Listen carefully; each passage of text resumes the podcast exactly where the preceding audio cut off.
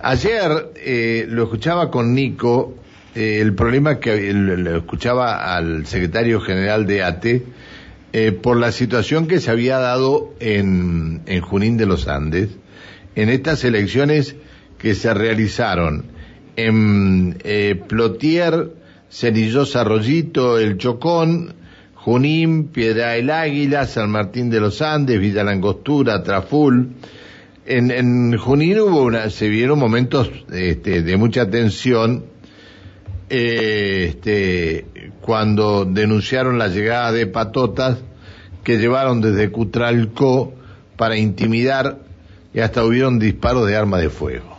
Esto, la verdad, la verdad, esto me, me, me preocupó. Hay dos sectores de ATE muy enfrentados. El que lidera Julio Fuentes, al que adhieren el Lazo Marcote, ¿se acuerdan del Lazo Marcote cuando era diputado que estaba a los piedrazos con el, ahí en el Le Pen? ¿Se acuerdan de eso? Y Raúl Dobrusín, que yo no quería que Raúl Dobrusín eh, fuera a, participar de esto, tengo un profundo respeto por Raúl Dobrusín, pero no sabía que pudiera llegar a esto. Lo cierto es que este, estoy leyendo en, en los distintos mensajes que llegan, que ni en, ni en Junín de los Andes, con todo esto, con la, la patota que llevaban de Cutralcó y todo lo demás, la, la, lista que encabezaba Julio Fuentes y cómo se llama el eh, eh para el el de Río Negro Coqui este no me acuerdo no me acuerdo cómo se llama dónde está Coqui está por ahí bueno Aguiar Aguiar de Río Negro. Eh, está Carlos Quintriqueo en línea el secretario general de Ateneuquén. Hola Carlos buen día Buen día, Pancho. Buen día a la audiencia. Muchas gracias por atendernos. Bueno, a ver, eh, ¿cómo fue el tema eleccionario en el día de ayer? Ayer, bueno, las, distintas seccionales que, el Consejo Directivo Nacional había convocado, con, algunas situaciones como la que vos recién planteaba en, el caso de los Andes, con un hecho de violencia, con personas que nada tenían que ver con la elección este, y con situaciones que realmente son para repudiar y lamentar que haya primero gente intentando interrumpir un acto electoral para que esto no, no, no suceda y después no termine siendo el resultado que fue, que era un amplio triunfo de, de nuestras compañeras y compañeros del caso de la seccional Junín Piedra del Águila, ¿no? Eh, bueno, en de ayer esa situación donde bien lo decía estaba presente el exdiputado Marcón el exdiputado Brusín en representación de la otra fracción. La verdad que, que eso yo también lo hice llegar tanto al Consejo Directivo Nacional. Este, la situación que nosotros ya veníamos denunciando porque ya veíamos días anteriores que se estaba este, gestando toda esta situación como fue todo irregular el proceso electoral y nosotros a pesar de esas irregularidades igual que hicimos y participamos en las elecciones, porque creemos y entendemos que las afiliados y afiliados son los que tienen que elegir y dirimir quién los conduce y, no ahora esta gente esta gente que fue eh, ayer desde Cutralco ¿qué son afiliados de ATE? no no no no no no. De hecho estos son afiliados no no solamente la persona que que produjo los disparos que fue detenida en su momento pero rápidamente liberada como así también hubo otras detenciones de personas que no estaban identificadas y también se les secuestró, en este caso, armas blancas y distintos tipos de, de, de, armas que también estaban en, en, esos lugares, pero sin identificación ni siquiera tenían documentos. ¿no? La verdad que, que eso empaña el proceso electoral. Ayer se elegían cinco seccionales, las cuales tienen que cumplirse un mandato por un año y medio, ni siquiera el mandato de los cuatro años, una cuestión que el Consejo Directivo antojadiza intentó llevar adelante.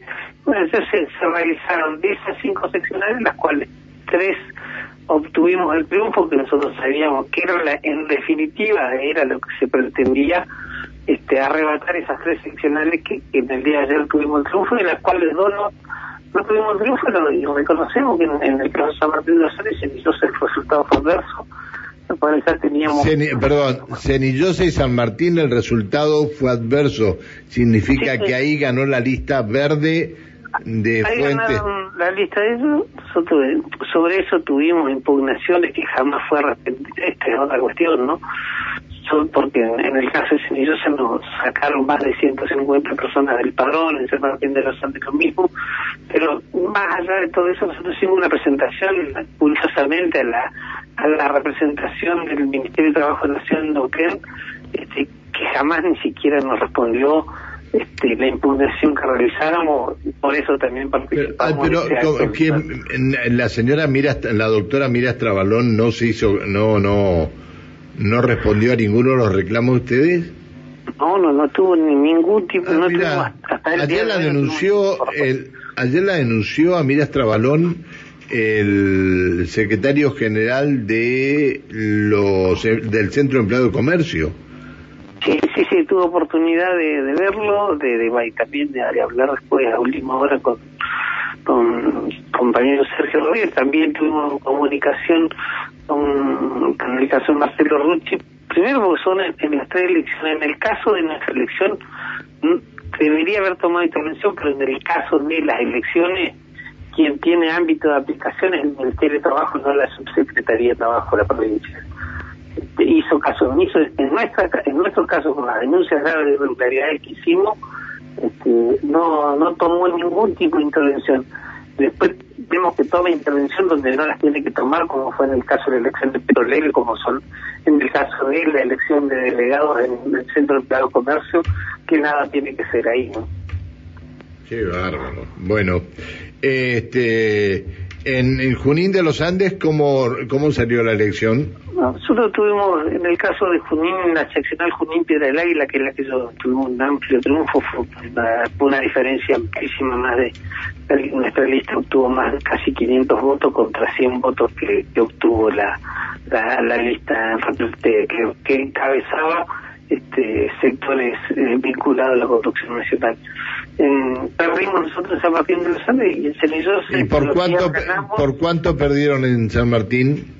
En San Martín hubo una diferencia más de 200 votos que son que son los que estuvieron en disputa también de, gente que nos faltó los padrones y, todas esas situaciones irregulares que nosotros vinimos denunciando, pero quisimos ir al proceso no porque también entendemos que se tiene que dar, a pesar de esas irregularidades, lamentablemente el Ministerio de Trabajo no, no tomó nota de ello, como también más de 100 personas en, en, la, localidad de Cenillosa, y después aparecieron, yo te doy un ejemplo, en el caso de Santo Tomás, personas que ni siquiera eran afiliadas a la organización aparecieron en los padrones.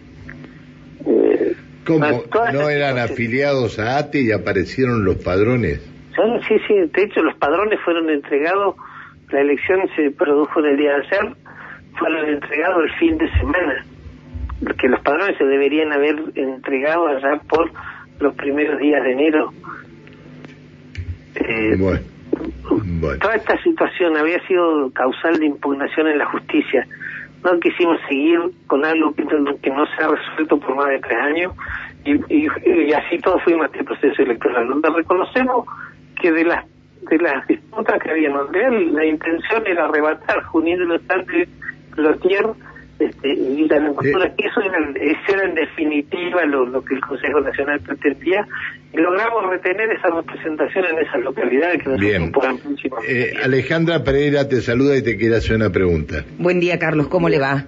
Buen día, ¿cómo estás? Muy bien, regresando al, al tema este, que habló del principio sobre esta persona que, este, que disparó, digo, en este disturbio, si se quiere, que se dio allí en la seccional de, de Junín. Digo, ¿ustedes van a pedir explicaciones a la justicia? Porque digo, una persona que va, que dispara y automáticamente queda en libertad.